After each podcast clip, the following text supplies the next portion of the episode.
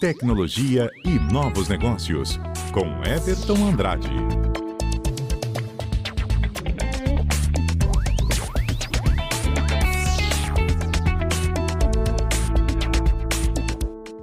Estamos de volta aqui na CBN Amazônia Porto Velho. É hora de coluna Tecnologia por aqui com a gente hoje nos estúdios, dando né, é, a, sua presença aqui na CBN Amazônia. Everton Andrade, muito boa tarde para você. Boa tarde, Juan. Boa tarde, os ouvintes aí da Rádio CBN. Vamos falar sobre linguagem de pro programação Python. É Python? Como é que fala direito essa linguagem? Python, Python, a gente costuma chamar de Python. Ah, tá certo. O que, que ela faz diferença? O que, que você tem a dizer sobre essa linguagem? Bom, é que toda semana a gente vem falando de bastante tecnologia, bastante funcionalidades, só que a gente dificilmente fala sobre como nasce tudo isso, né? E tudo nasce de uma linguagem de programação. Aí essa semana, pensando sobre qual tecnologia a gente ia falar, eu lembrei dessa linguagem de programação, que é inclusive a linguagem que eu costumo lecionar na universidade. Eu falei, não, vamos falar um pouquinho sobre o Python aí, essa linguagem que está bastante em voga. E o que, que seria o Python? Então, o Python é uma linguagem de propósito geral. Ela é uma linguagem de programação que eu posso fazer desde aplicativos para celulares até automatizar a minha casa, posso fazer aplicações, jogos, aplicações para o computador de um modo geral. Só que diferente das outras, ela surgiu para não programadores. Ela é uma linguagem de mais de 20 anos e ela surgiu para ensinar a programar pessoas que não são da programação. Qualquer um pode aprender a linguagem Python. Qualquer um pode aprender. Ela é bem voltada assim, ela tem dois princípios básicos. É a legibilidade, então é muito fácil ler um código Python, não tem esses filmes que a gente vê aquela tela preta com um monte de caracteres. Verde. Verde, normalmente verde, roxo. Eu cheguei a aprender sobre isso, mas já esqueci.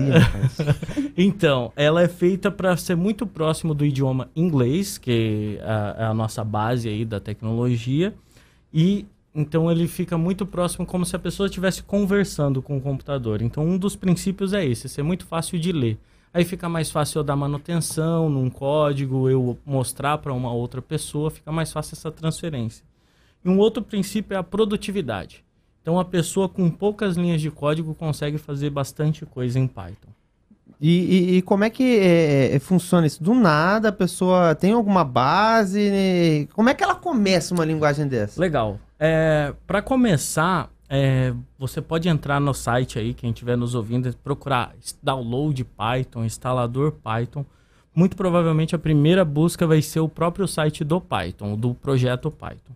E lá você pode pegar, baixar o instalador para sua plataforma. Pode ser o Windows, pode ser o seu celular, se você usa Mac também tem. Então você instalou isso. A partir do momento que você instala, você já pode fazer seus primeiros programas.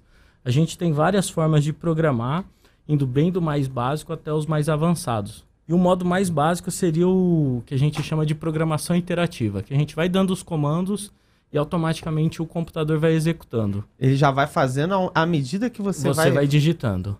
Mas, é rapaz... diferente de outras linguagens de programação que eu tenho que fazer todo um, um código fonte para daí apertar lá o botão de executar e ele daí ele rodar o meu programa. E a pessoa pode até ganhar dinheiro com isso, né? Com certeza. A gente sempre a gente sempre tá ligando essa questão do da, do Python com se você é um jornalista, eu já falei com você algumas vezes, mas você pode utilizar o Python para melhorar a escrita das suas matérias, buscar informações de uma maneira automática.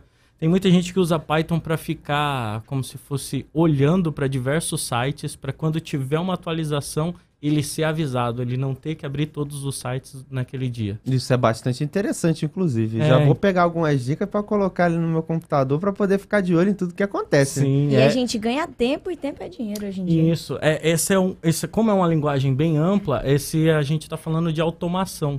Então, quando eu deixo o meu programa com esse recurso rodando, eu não preciso abrir todos os navegadores e colocar para abrir a todo dia. Se eu faço um programa com esse intuito, eu posso até diminuir o tempo de atualização, colocar ah, a cada minuto você vai nas páginas e me avisa aí se tem essa atualização. Agora, é, é, é, é interessante você falar é, sobre uma linguagem tão simples, porque É, me parece que é uma forma de captar as pessoas para poder trabalhar mais em programação, né? Porque pega uma linguagem simples dessa já começa a se interessar por outras coisas, né, Everton? Sim, é. Python é tão simples que em alguns países desenvolvidos, principalmente do norte da Europa, eles ensinam no ensino médio. É uma linguagem assim como a criança vai aprender matemática, vai aprender aí português, português não, né? A língua deles, no caso, ele também vai aprender lógica de programação usando Python.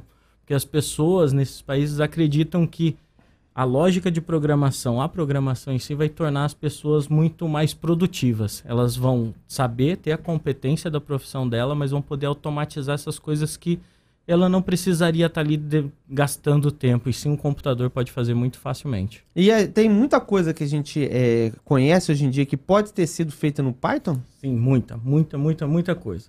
Ah, o próprio YouTube tem muito de Python. O Dropbox, que é aquele, aquela nuvem que todo mundo uhum. utiliza, ele é todo feito em Python. 100%? 100% feito em Python, ele é. O o, o, o, site da Globo.com, parceiro aqui da CBN, é também todo feito em Python. A própria comunidade Python é muito alavancada pela Globo. Uh, o Instagram também, o Spotify, o próprio Google, o, o, mecanismo de busca do Google tem muito de código Python. E acho que um grande projeto que tem muito Python por debaixo é o Linux, o próprio Linux, que é os servidores de web que a gente tem aí está migrando para os computadores pessoais, se utiliza muito de Python para fazer pequenos programas automatizados. Como é que funciona esse tipo de situação? Eu tenho é, um, um, como é que surge um, uma linguagem de programação para ser tão fácil assim? Então, ela surgiu de um movimento do manifesto open source, que é um código livre, e alguns programadores se juntaram para falar: não, programar é muito legal, a gente tem que tornar isso acessível para todo mundo. Então ele surgiu com esse intuito e por isso que ele tem essas, esses dois princípios, produtividade e legibilidade. Aí com isso eles foram criando e toda vez que alguém tentava levar para um lugar mais, vamos dizer, obscuro da programação, eles não, a nossa ideia é ser uma linguagem simples. Mas mesmo tentando ser simples, a gente consegue fazer muita coisa robusta, tá aí. Eu já falei alguns exemplos, Dropbox, Spotify, são por... coisas conhecidas. São né? coisas conhecidas, são coisas pesadas, são coisas que a gente acessa muito. E maravilhosas. E maravilhosas. A gente é, são essenciais para o nosso dia a dia hoje. Até projetos muito científicos a gente tem utilização de Python. O próprio projeto do Buraco Negro, que a gente já comentou aqui, utilizou diversas bibliotecas Python, inclusive a programadora falou que foi essencial, porque senão ela teria que gastar muito tempo reprogramando rotinas então ela usou Python para pegar algumas bibliotecas que outros cientistas fizeram para simplesmente focar pra naquilo que ela precisa. Que ela isso. Então isso é uma coisa legal do Python, que a comunidade faz muita coisa e a gente pode sair utilizando essas coisas para fazer um projeto, um programa específico para o que eu quero. Eu não preciso reprogramar tanta coisa. Everton, nosso colunista de tecnologia aqui na CBN Amazônia, agora 2 horas e 59 minutinhos, estamos no minutinho final. Muito obrigado pela sua participação, pela presença aqui nos estúdios da CBN. Matheus Gama já até vai fazer um registro aqui daqui a pouco, né? E dá um recado final para a galera por aqui. Gostei muito da linguagem Python. ah, que bom que você gostou, espero que os ouvintes também tenham gostado. Bom, meu recado final é para todo mundo que está nos ouvindo, considerem a possibilidade de aprender programação, principalmente utilizando o Python. Mesmo nas diversas áreas? Mesmo nas diversas áreas, você tem muito a agregar aprendendo programação. E quem quiser saber mais de Python, a gente vai ter a conferência de Python aqui em Porto Velho, é a PyCon Amazônia, vai ser em agosto. Eu vou dar uma palestra, diversos colegas vão dar uma palestra lá. E quem quiser é, saber mais, pode entrar na página python.org.br para saber mais informações.